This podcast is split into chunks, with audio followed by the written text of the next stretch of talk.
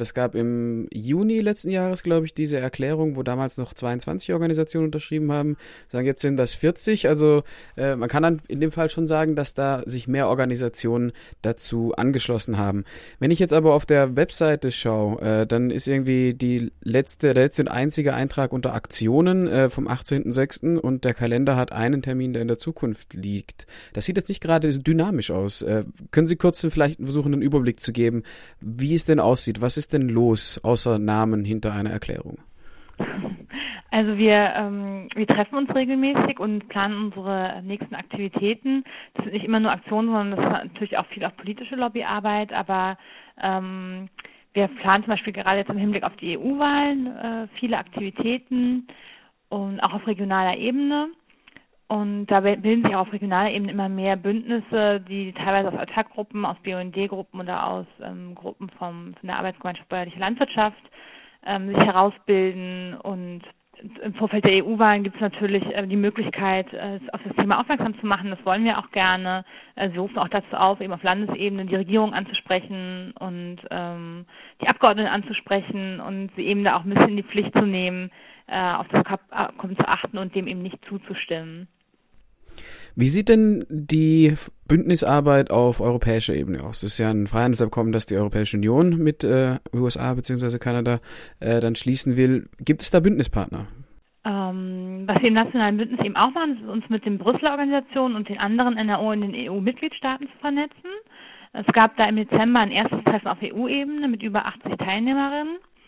Und das Treffen zeigt ähm, eigentlich, dass die Länder, in denen das am meisten thematisiert wird, das TTIP, Frankreich, Deutschland, Österreich, also ich sag mal ähm, nord- und äh, westeuropäische Länder sind und in Süd- und Osteuropa ist das Thema noch momentan etwas weniger auf der Agenda, aber das kommt jetzt auch mehr.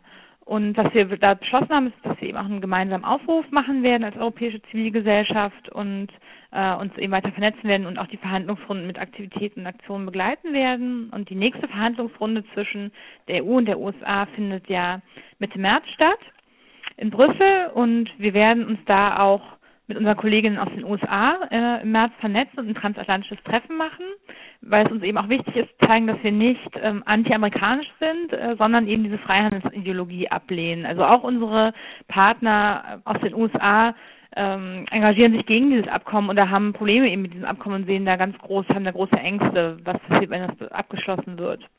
Wir wollen eben gemeinsam mit der amerikanischen Zivilgesellschaft das TTIP dort bekämpfen. Also wie sieht es denn jetzt aus? Sie sagen, Sie sind gegen dieses Abkommen, aber eben gleichzeitig wird auch immer wieder geschrieben, wir wollen das kritisch begleiten und gucken, dass da, ähm, dass es nicht ganz so schlimm wird. Was ist denn jetzt eigentlich das Ziel? Ein etwas besserer Freihandel oder äh, gar kein Freihandel? Also wir als ähm, deutsches zivilgesellschaftliches Bündnis lehnen das TTIP komplett ab. Wir sehen da überhaupt nicht, dass es irgendwelche positiven Aspekte für die Bürgerinnen und Bürger hat. Also es hat sicherlich einige positive Aspekte für die für die großen Konzerne, die freuen sich schon auf das Abkommen, aber für die Menschen, ähm, für die Bürgerinnen und Bürger hat das keine sehen wir da überhaupt keine positiven Aspekte, die das Abkommen mit sich bringt.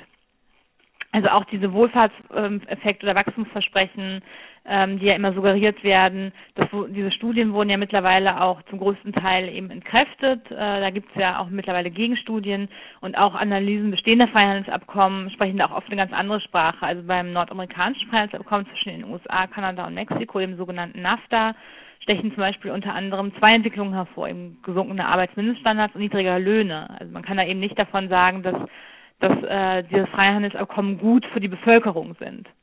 Sie haben vorhin erwähnt, es wird ein Treffen geben, wo Sie sich auch mit den äh, Partnern und Partnerinnen aus den USA vernetzen. Das wird wahrscheinlich zeitgleich zu den Verhandlungen stattfinden, die in Brüssel stattfinden.